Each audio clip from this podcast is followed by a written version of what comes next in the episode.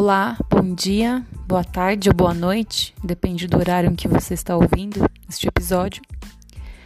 A entrevista de hoje ela foi gravada no dia 21 de novembro de 2019 com a fotógrafa, artista visual e assistente de curadoria de trienal Camila Fontinelli. Camila, ela é formada por publicidade e propaganda e pós-graduada em cinema pela Belas Artes. Ela ficou nacionalmente conhecida pela intervenção artística Todos Podem Ser Frida. Acompanhe o episódio e convido também a seguir nas redes sociais o Sorocabanas que Inspiram, arroba Sorocabanas que Inspiram e o site www.sorocabanasqueinspiram.com. Você pode encontrar a entrevista da Camila Fontinelli, publicada em novembro, e as demais também. Muito obrigada.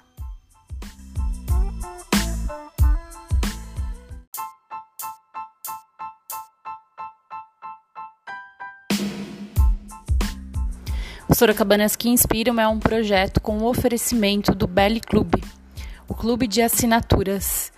Você, linda sempre. Acesse belly com dois L's, ponto, clube e saiba mais. Você é sorocabana? Eu não nasci em Sorocaba, moro aqui. Você tá aqui porque daí você olha pra mim. É, moro aqui desde 98. Mas você, você nasceu aonde? Eu nasci em São Paulo. Você é de São Paulo. É. A Maria Tereza também é de São Paulo. Uhum. Você conhecia ela? Sim, já? sim. Você tem quantos anos? Eu tenho 29. Você se formou aqui? Fala um pouco da sua formação. Sim. Você tá confortável? Tá, tá tudo Tá. bem. Eu só fiquei assim porque o celular não se mexe muito. Aí eu não sei se. se Se isso significa se mexer É. muito ou não. É, toda a minha formação, não toda, né? A graduação eu fiz aqui, eu sou formada em comunicação social, em publicidade e propaganda, pós-graduada em cinema, aí a pós-graduação eu fiz fora de Sorocaba. Você fez o NISO? Eu fiz o NISO, a graduação. Após eu fiz Belas Artes, aí eu fiz em São Paulo. Mas é, ficava aquele processo de passar um tempo das aulas lá e voltar, então, no deslocamento, né? Você se formou que ano na NISO? Na Uniso eu me formei, eu acho que foi em Foi 2012. Não, então, eu formei antes que você. Eu formei em 2009, eu fiz jornalismo. Ah. Você, você Eu entrei, eu acho que no, em 2008 lá. Eu tava meu último. É, eu, eu entrei em 2008. E, enfim, a- até chegar aqui em Sorocaba também foi um trajeto de deslocamento, né? Porque eu e minha família, a gente sempre se deslocou, né? Desde pequena. Então, eu morei no Rio de Janeiro antes de vir pra Sorocaba. E aí eu cheguei aqui em 98 e era criança ainda, né? Então, fiz toda essa parte, assim, de escolhas, de estudos, com a cidade sendo esse, esse ponto de moradia. Seu sotaque, eu tô tentando identificar. É, não, não, não tem de identificar, porque ele é uma mistura de todos os lugares que eu já, Deixa eu ser. que eu já passei. E de pessoas que você já conviveu. É, e minha mãe é do Ceará e meu pai é do Rio, né? Então, em casa, hoje eu já não moro mais com eles, né? É, na mesma casa. Mas a- lá eles também, eles não têm sotaque sorocabano, então, enfim, eu não sei. A- Algumas pessoas, eu encontrei esses dias um motorista do Uber que é de Belém, ele falou, ah, eu, fa- eu tô muito tempo aqui e, e sei lá, como você passou a sua infância, era pra você talvez ter o sotaque daqui. E eu falei, eu não sei o que, que acontece, então é um sotaque meio estranho, é um sotaque próprio, sei lá. Uma identificação própria. É. Tá. Você se formou e a fotografia após você fez no Belas Artes, é isso que você começou a sua É, não, na verdade foi na própria Uniso. É, foi muito engraçado porque eu acho que eu já tinha uma tendência pra arte, assim. E aí eu resolvi fazer publicidade e propaganda porque eu entendi que seria uma profissão um pouco mais solta. Depois que eu vi que ser publicitário é, é quase como trabalhar num banco porque é só descolado, mas não tem é, essa coisa artística, uma consciência que eu tive depois que eu comecei a estar no mundo da arte mesmo. Mas pra mim era a rota de fuga para não fazer, sei lá, administração, qualquer outro tipo de profissão que fosse mais aceita, principalmente financeiramente. Então, no meio desse processo, é, meu meus pais compraram uma câmera Cybershot, assim, daquelas que tava começando a sair, né? Tava saindo do analógico e já indo pra, pra digital. E eu lembro, assim, que meus, meus pais, o meu pai tem uma na loja que ele tirava foto da família. E é muito engraçado, porque a gente tem muita foto, porque eles resolveram que eles iam registrar ao máximo é, toda a, a, a, nossa trajetória, assim. E aí depois disso meus pais viram que eu gostava, mas para eles era hobby, então assim, ah, vamos dar uma câmera, uma outra câmera para ela. Era de aniversário uma daquelas que não que ficava interme, era intermediária entre a profissional e a saber shot. E aí eu comecei a fazer uns cursos. Eu fiz um curso na Oficina Grande Otelo, né? A ex-Oficina Grande Otelo, foi lá meu primeiro curso de fotografia. E eu sou muito autodidata, então eu falo assim, eu fiz cinema, é, uma pós em cinema, mas eu nunca peguei para estudar assim, ah, fazer uma graduação, fazer uma especialização em fotografia. Eu acho que o que me atrai mesmo é usar a fotografia como ferramenta e não nesse processo que é totalmente técnico, sabe? Eu gosto de outros fundamentos, assim, da imagem no geral. Eu tenho compreendido isso mais agora, assim, né? Depois daquele processo de sou fotógrafa, não sou, posso ser mais coisas, ou o que a fotografia é para mim e, e, perceber o que é a fotografia em si, que é técnica, né? Então, perceber essa, essa multiplicidade que existe em mim e, e que agora eu tenho me compreendido melhor. Assim. E o que é a fotografia para você? Eu acredito. É engraçado porque eu tenho fotografado cada vez menos. Porque eu tenho entrado num processo de crítica de imagem mesmo, da gente olhar e ter uma crítica do que foi feito até agora, quem a gente estuda através de qual olhar a fotografia, é, quem narra, né, quem está ali legitimando uma imagem. Então eu venho fotografando cada vez menos, mas eu tenho feito cada vez mais imagem, né, por outros tipos de viés. Até é, revendo assim, o que seria, por exemplo, se a câmera não fosse desse jeito, se ela não fosse fálica, se ela não fosse, se ela não tivesse essas características, como que seria feito é, a imagem hoje em dia, né? A gente tem o celular, a gente tem redes sociais que estimula cada vez mais, a gente tem imagem, então eu estou nesse processo do movimento contrário que eu sempre tive, que foi fotografar, mas tenho cada vez mais feito imagem e feito de outras formas. Então eu já é muito engraçado que para mim a fotografia é, se for do jeito que eu compreendo, não é mais fotografia, mas se for de um jeito que eu possa explicar através das coisas que eu estou aprendendo, talvez sejam outras possibilidades de conexões mesmo. Eu estava aqui lembrando que você falou que você cursou publicidade, que eu acho que os cursos de comunicação ele é um pouco de escape, né, de não querer uhum. fazer o curso de jornalismo um pouco disso. Uhum. E eu não tinha me associado nessa questão. Você falou do publicitário, mas acho que o jornalista também pode ser levado para esse. Um assessor de imprensa, por uhum. exemplo, ele é completamente um funcionário que ele uhum. corresponde às normas e uhum. tem que fazer girar um negócio. Muito, muito legal, cara. E aí, fazendo isso que você está falando da fotografia, do que entende, ele, onde que entra todos são fritas, todos podem ser fritas? É, eu acho que todos podem ser Frida. É muito engraçado, porque ele foi. Eu ainda trabalhava com publicidade quando eu comecei a fazer esse projeto eu nem sabia onde ele ia dar. Para mim era um estímulo de poder fazer algo mais artístico por minha conta é, eu tinha muito receio também, porque eu falava assim, ah, eu não sei o que esperar das redes sociais, né? Eu tinha acabado de entrar no Facebook também, então era tudo muito novo. E eu falo que a internet me possibilitou chegar muito longe com ele. E eu acho que foi várias coisas que entraram em sincronia também.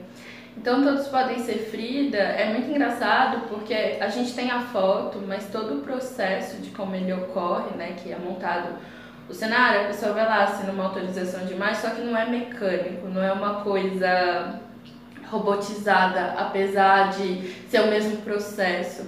É, são, para mim, é, uma, é algo performático, entende? Então eu vejo mais como uma performance do que somente como fotografia. Acho que a fotografia faz parte, e faz parte principalmente desse, desse registro mas eu vejo como um, um, trabalho muito performático e ele é construído com muitas mãos, ele é construído com muitas pessoas, porque só elas que dão sentido para aquilo, né? Para aquilo ocorrer, para aquilo ser do jeito que é e para aquilo ter tantas, tantas cargas de possibilidades de discussões que não foi do meu. Não foi eu que coloquei, foram as próprias pessoas que, que vieram trazer, né? Então ele é um leque, para mim ele é um leque de possibilidades para conversar, para fazer, para viver, muitas possibilidades. E eu tenho ele já faz uns sete anos. Uns sete anos. Claro que são graus de vivências diferentes, né? Então no começo dele, às vezes eu trabalhava o ano todo nele, né? Em exposições, intervenções. Hoje em dia nem tanto. Algumas exposições ainda ocorrem pelo Museu da Diversidade, porque meu, é uma parte do meu acervo está com eles. É, de, de, vez em quando eu faço algumas intervenções, mas eu não tenho colocado minha energia totalmente nele porque eu tenho outros trabalhos, projetos, enfim. Mas a minha. Ainda meu, meu sonho, que ainda não foi realizado, mas um dia vai ser, vai ser um livro desse projeto que eu escrevi e só está faltando viabilizar, né? Então, em algum momento talvez ocorra. Você hoje você trabalha com a fotografia e com esses projetos também. Você é assistente da curadoria, né? Da é, é, eu trabalho, eu falo assim que eu me vejo como fotógrafa, porque eu continuo fotografando até em trabalhos mais comerciais. É, eu tenho tentado não separar, porque isso faz parte do, de mim, então não separo. Talvez em alguns momentos isso ocorre mais, em alguns momentos ocorre menos. É, artista visual, tenho trabalhado muito com a escrita também, a escrita como imagem, a escrita como possibilidade de reaver essa imagem também, de reaver uma, um, a nossa linguagem mesmo, de reaver como a gente possibilita as coisas com palavras também. É, tenho entrado um pouco nessa questão da performance, mas é algo muito novo para mim, então eu tenho utilizado bastante da vídeo performance é, que, foi, que eu fiz a minha primeira em 2018. Então eu tenho, eu tenho ido para alguns caminhos desconhecidos e como assistente de curadoria, né? Que eu entrei esse ano para fazer é, assistência na curadoria da Trienal de 2000, 2019, eu falar 2020.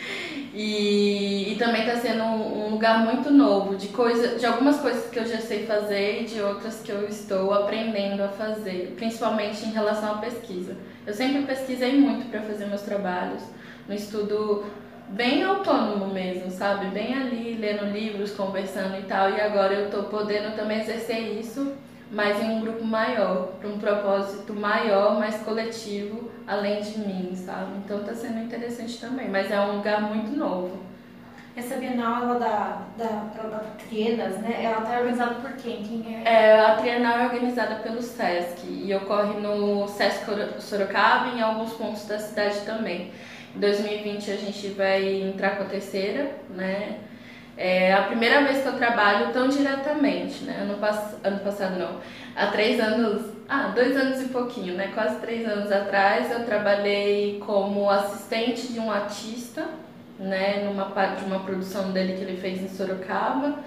E esse ano agora eu estou mais diretamente, mas é uma trienal de artes visuais, é, de arte contemporânea, né? Então são vários artistas nacionais, internacionais.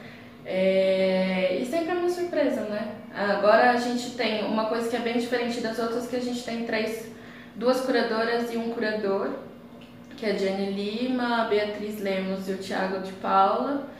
E, e aí traz também um outro tipo de peso pelas pesquisas, são curadores mais jovens, é, são curadores que estão atentos à América Latina, a essa questão decolonial, então são outras dinâmicas também de abordagens de assuntos, de relação com o território e eu estou nesse momento pesquisando para aproximar eles do território de Sorocaba, né? Então eu também parece que eu estou reaprendendo que é Sorocaba, porque é a história que ninguém conta ou a história que poucas pessoas contam porque a gente ainda tem aquela coisa de uma narrativa dos grupos dominantes.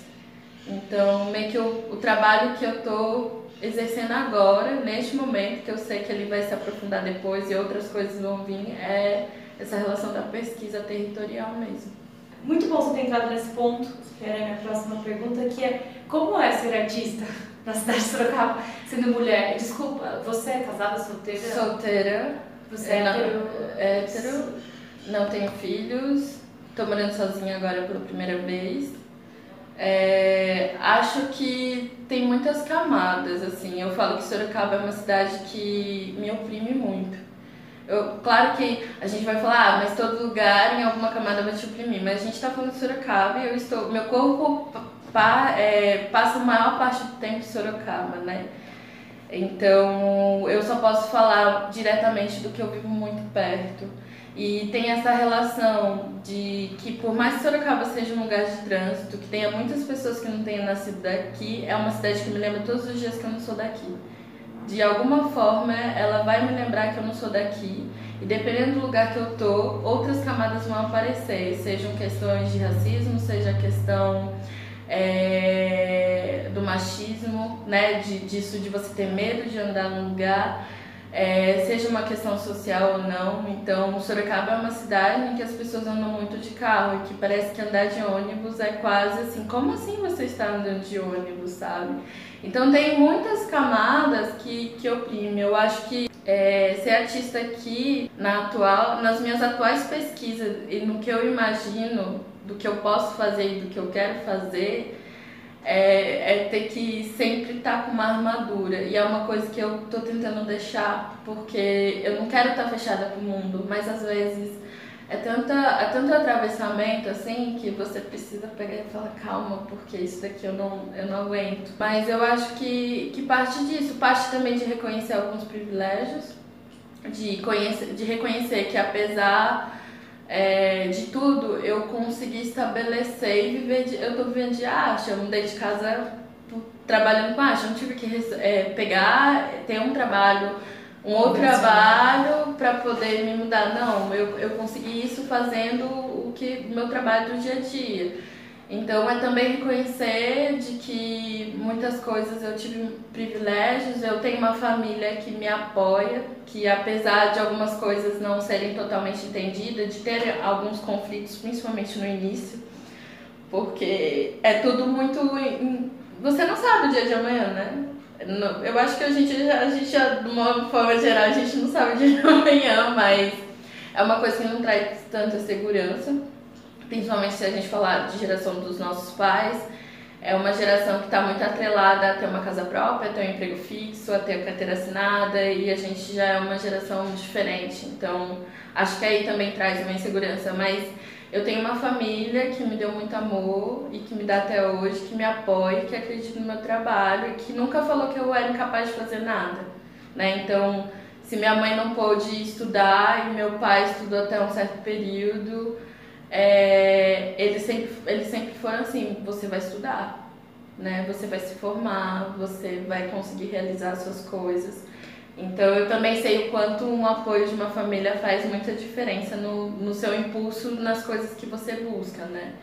Mas eu acho que Sorocaba tem essa questão, assim, de, de, de opressão mesmo. Parece que, assim, é, quem pode falar, sabe? Quem pode dizer certas coisas, certas coisas que não podem dizer. É uma cidade mais de não do que de sim. E isso, claro, que, que movimenta e desloca. E eu acho que ainda falta deslocar. É, tem muitas coisas para deslocar em Sorocaba em questão de corpo, em questão de pensamento, em questão de expressão.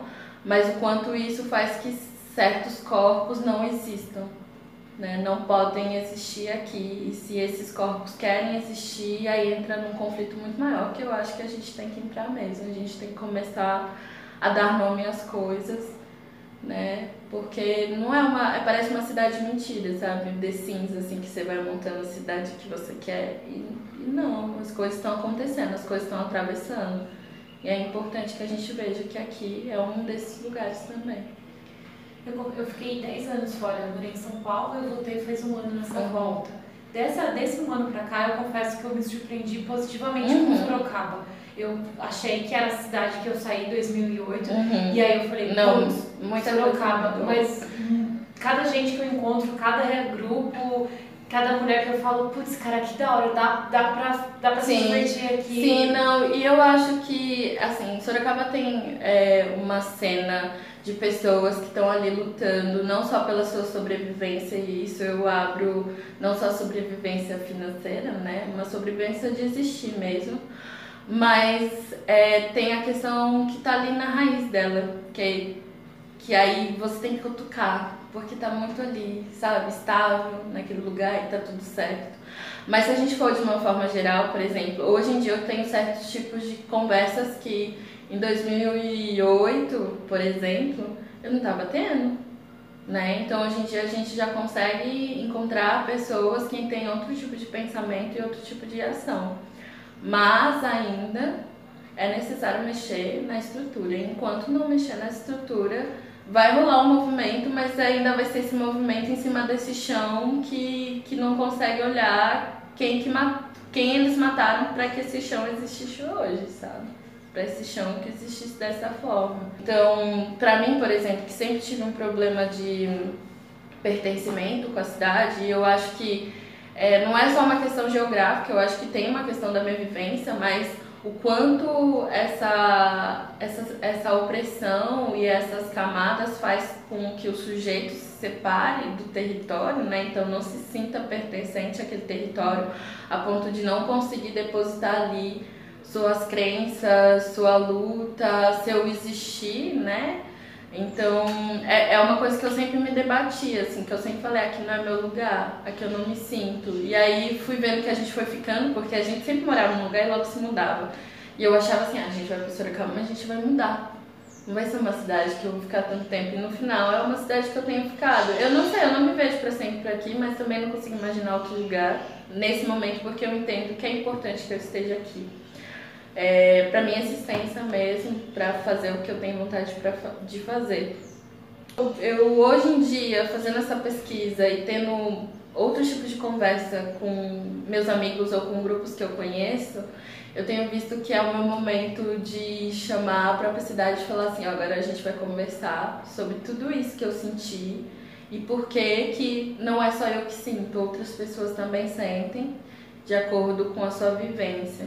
Então é um momento para mim muito expressivo, assim, é um momento em que eu pego essa opressão e transformo em, em outras possibilidades de existir, de falar, de ser, de viver, sei lá. E aí eu vou experimentando, assim.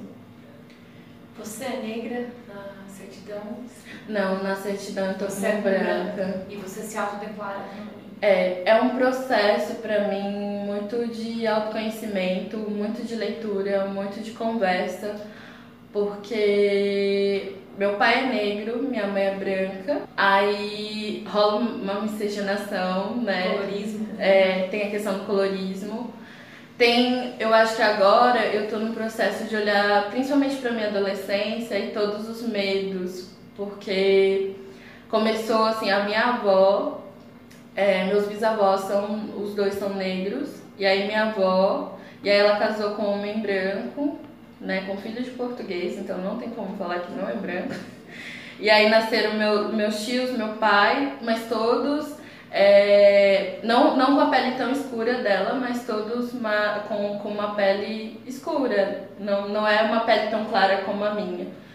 É, mas eu acho que tem várias camadas que eu, que eu aprendo todos os dias. É uma coisa de, de autoconhecimento mesmo e de localização. Eu acho que é muito importante, principalmente não só o momento, mas eu acho que para a gente poder pensar em algo melhor para frente, que pro, provavelmente vai ficar com outras gerações, é importante que a gente se localize.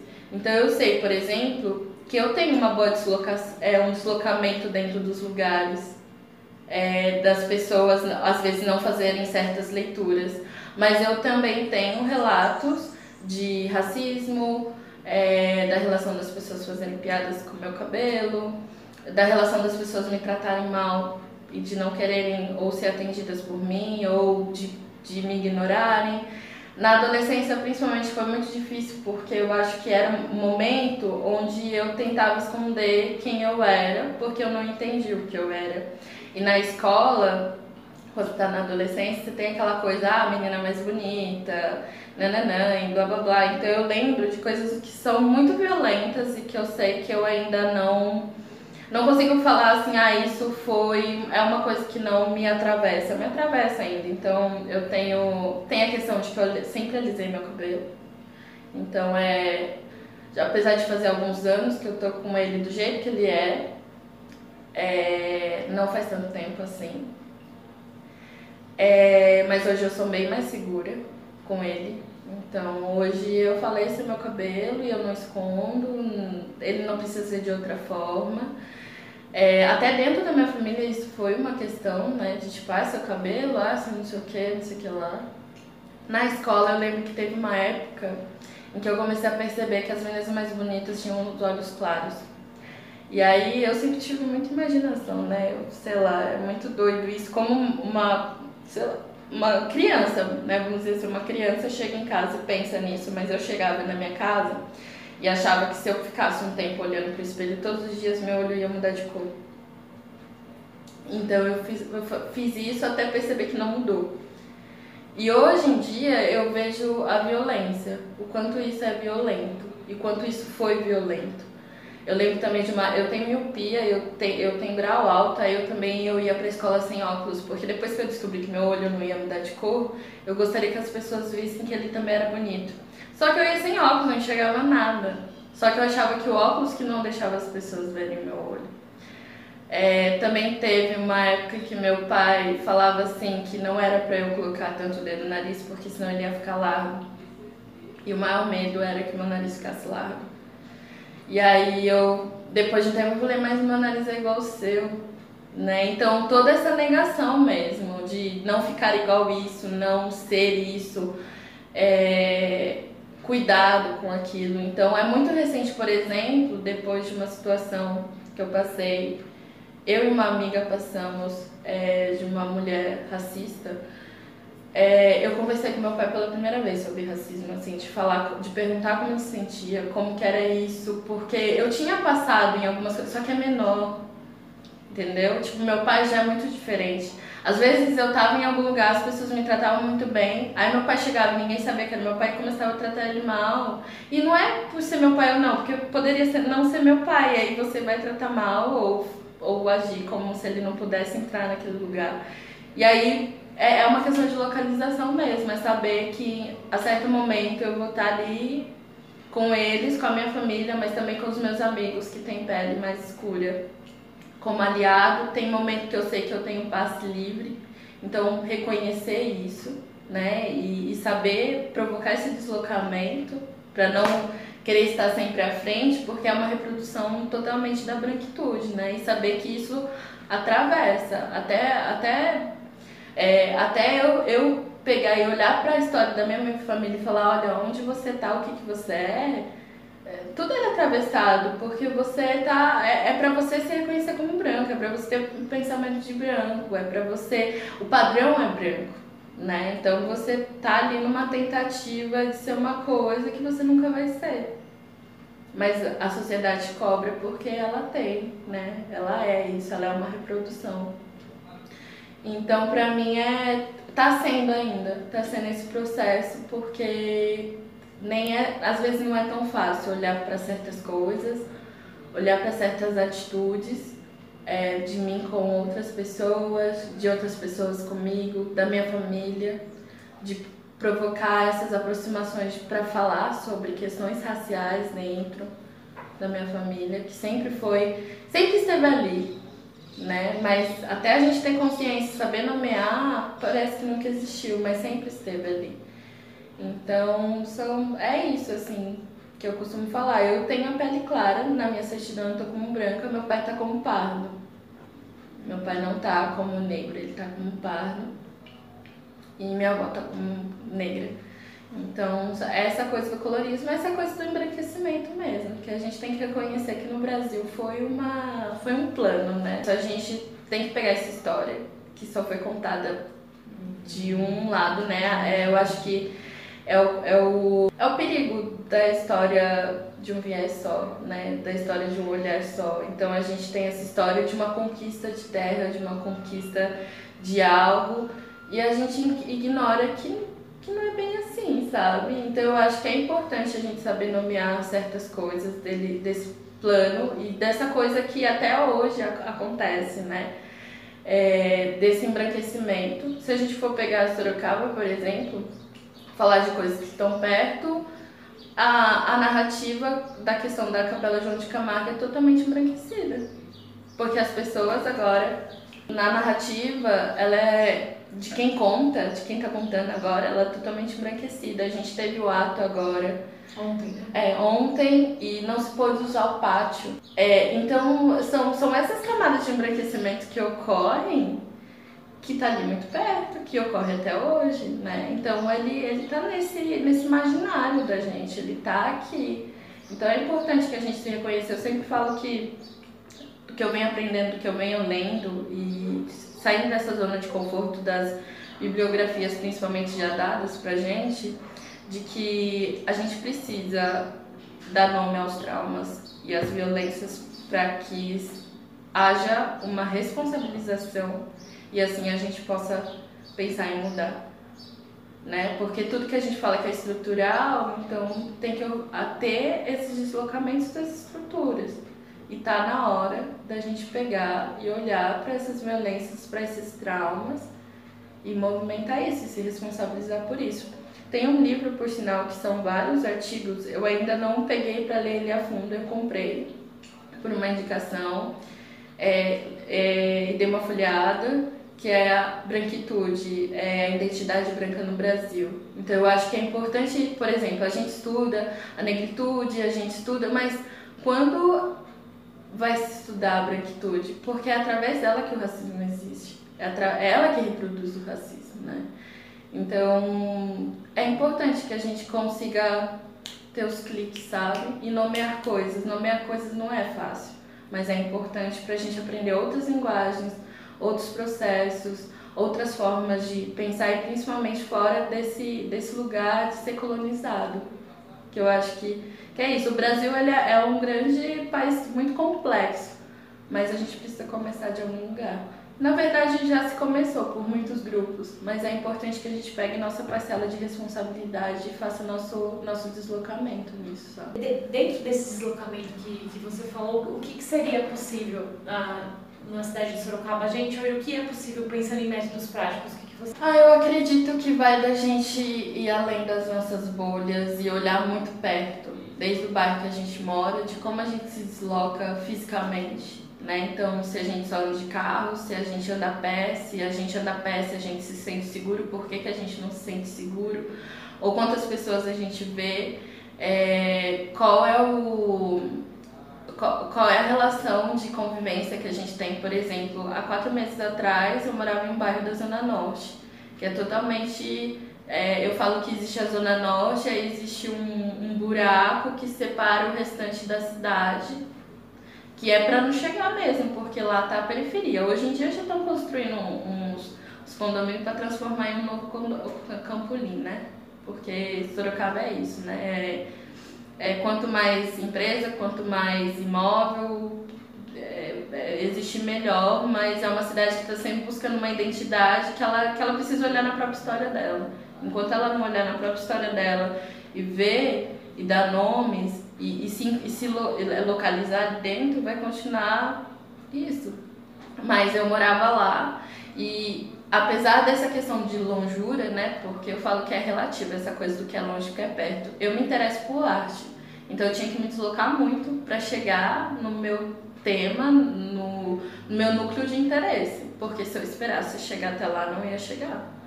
Então, essa coisa de você passar uma hora, uma hora e meia dentro de um ônibus para se locomover até chegar em algum lugar, era isso. É, e perceber que, apesar de, tinha ali e tem uma convivência e uma rede entre vizinhança muito forte então você vê pessoas na rua, você vê as pessoas vivendo, as pessoas indo no comércio, as pessoas se cumprimentando. Eu tô no bairro agora, ele é tranquilo, assim, eu escuto pássaro, eu também escutava lá pássaro e etc. Só que você não vê uma pessoa na rua. E todas as pessoas que você vê, elas estão dentro de um carro.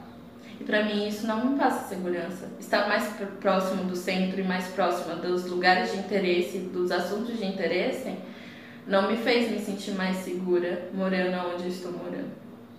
Então, é, eu acho que falta uma a gente precisa ter uma sensibilidade maior e saber que precisamos sim estar estar com essa antena ligada para o que está acontecendo no macro, mas é no micro que a gente pode fazer algo mais prático, sabe? Então, é, os grupos, da gente se encontrar mais, a gente começa a perceber que o, de forma urbana é uma cidade que não proporciona encontro.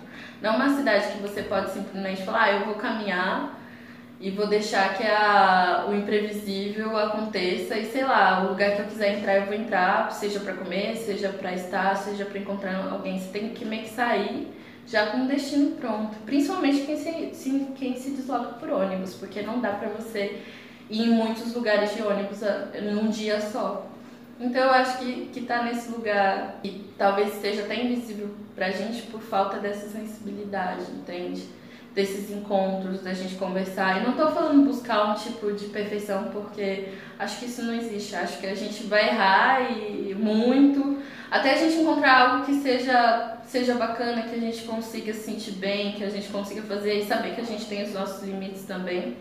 Mas acho que é dar o primeiro passo, é, é se deslocar mesmo e estar aberto às experiências, assim. E é o que eu tenho tentado fazer agora que eu estou em outro território, que, né, que é outro lugar, vamos dizer assim, que é outro bairro, outra vizinhança, que meu corpo é muito diferente das pessoas que estão ali, porque eu vou ver pessoas negras nas margens do, do bairro e não no, no centro do bairro, apesar de não ser um bairro grande, mas aí muda, muda a minha a minha concepção de pessoas, assim, quando eu, vou visitar meus pais, que é a casa que eu morava, parece que é onde eu me sinto mais, mais, como que eu posso dizer, eu me reconheço mais nos corpos que estão lá do que nos corpos dos meus vizinhos que desse bairro novo. Apesar de ser uma outra experiência você morar sozinho e você descobrir outras coisas sobre si mesmo. Só que foi um grande impacto para mim, porque é isso, tem coisas que não se desconectam né? Não é simplesmente. Tem gente que consegue se deslocar e esquecer do lugar que morava e falar, ah, ainda bem que eu me desloquei. Talvez qualquer outra pessoa falaria, ah, ainda bem que eu saí daquela longura, daquele lugar. Mas pra mim, não. Eu tento, eu saio a pé, eu pego um ônibus que passa de uma em uma hora, agora passa de uma em uma hora no meu bairro, ou de duas em duas horas no final de semana. No outro era de 15 15 minutos. Então é um lugar que também não proporciona, não me instiga, não me inspira a pegar um ônibus é, de transporte coletivo.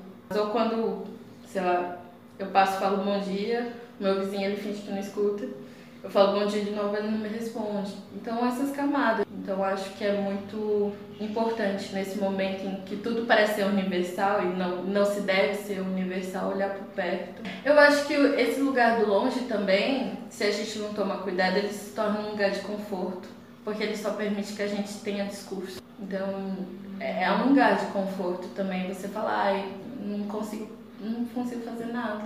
E eu acho que é uma questão de, de olhar para si também, né? De como trabalhar tantas individualidades dentro de uma coletividade, né? Como que a gente vai, vai causando essa, essa coisa do, da, da respiração, né? Do inspirar, do soltar, do respirar. Então tem hora que fica tudo muito rígido, tem hora que algo relaxa.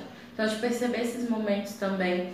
Gosto muito que teve uma conversa com a, com Tereza e, e, eu falei eu falei sobre esse negócio do, de ser lembrado que eu não sou daqui e uma coisa que ela falou muito pra mim e me atravessou muito é eu não sou daqui, mas eu estou aqui. E isso muda quando você percebe que você está ali. Então você também se responsabiliza por algo de você estar ocupando um certo território, um certo lugar. E eu acho que isso pra mim revira muitas coisas que também é, me, é fazer, sabe? Eu sei das minhas limitações, eu sei de coisas que eu ainda não estou preparada, mas eu sei que em algum momento eu vou conseguir me relacionar com aquilo, ou fazer de outra forma, ou, ou saber assim, isso daqui não, não consigo, mas isso eu consigo. E aí também poder aí nesse ponto as escolhas, né? De você ter o privilégio de ter escolhas. Por que, que você acha que você foi citada na página como a Sorocabana que inspira? ah, eu, eu acho que. Não sei. Não sei, não tenho mais resposta pronta, mas eu acho que bom, eu acho que legal que a gente pode se inspirar pra, com pessoas que estão perto da gente, né? Eu falo que, ah, pelo menos as que eu vi que você entrevistou são mulheres que eu tô que eu admiro também, que eu tô próxima, que eu tô conversando mais, que eu tô tendo outros tipos de atravessamentos. Então acho que é muito importante, porque é isso, se a gente deixa para muito longe parece inalcançável, e se a gente está ali perto, a gente fala é possível e a gente pode se tornar aliado dessas pessoas também. Então, eu não tenho uma resposta pronta, mas eu acho a questão de inspiração para mim vem desse lugar, da gente ver que é possível, da gente é, tá ali também tendo um tipo de alimento pra gente, da gente ver que a gente também pode fazer. Eu acho que vem, vem desse lugar de fazer, de se inspirar, de deixar que as coisas se atravessem e ver o que, como a gente lida com essa informação ou com esse sentimento que vem. É, na verdade o projeto ele é bem isso, assim, de, né, de olhar as pessoas próximas e não ficar com discursos muito é, mirabolantes ou, uhum. ou, enfim, a gente tem que inspirar Angela Davis, uhum. as mulheres, né, que você pensa que é outra realidade. Pra gente finalizar, quem te inspira? Que Sorocabana que te inspira ou que outras mulheres? Nossa, muitas mulheres. Todas essas que você entrevistou. Por sinal, Vanessa foi recentemente em casa também e a gente conversou muito e a gente trocou muito. E eu tenho um carinho muito grande por, por ela. A Daiane Soares? É. Gente, essa mulher, olha, já tem umas 10 que falam é, comigo. Ela é maravilhosa. A Daiane Moura também. Teresa falou dela, mas é, A Daiane Moura é maravilhosa também.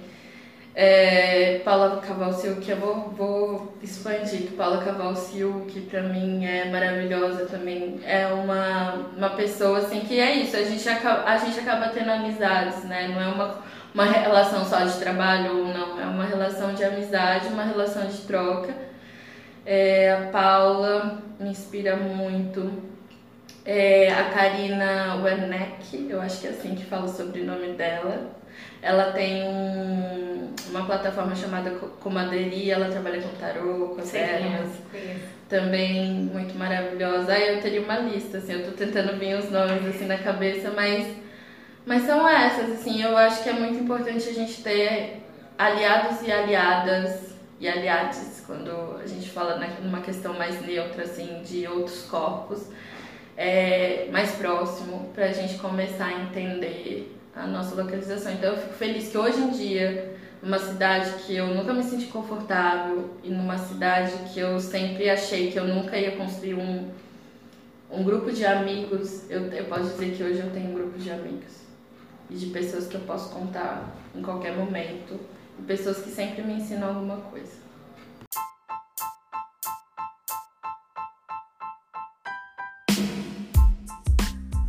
O Sorocabanas que Inspiram é um projeto com o oferecimento do Belly Club, o clube de assinaturas. Você, linda sempre. Acesse belly com dois L's, ponto, clube e saiba mais.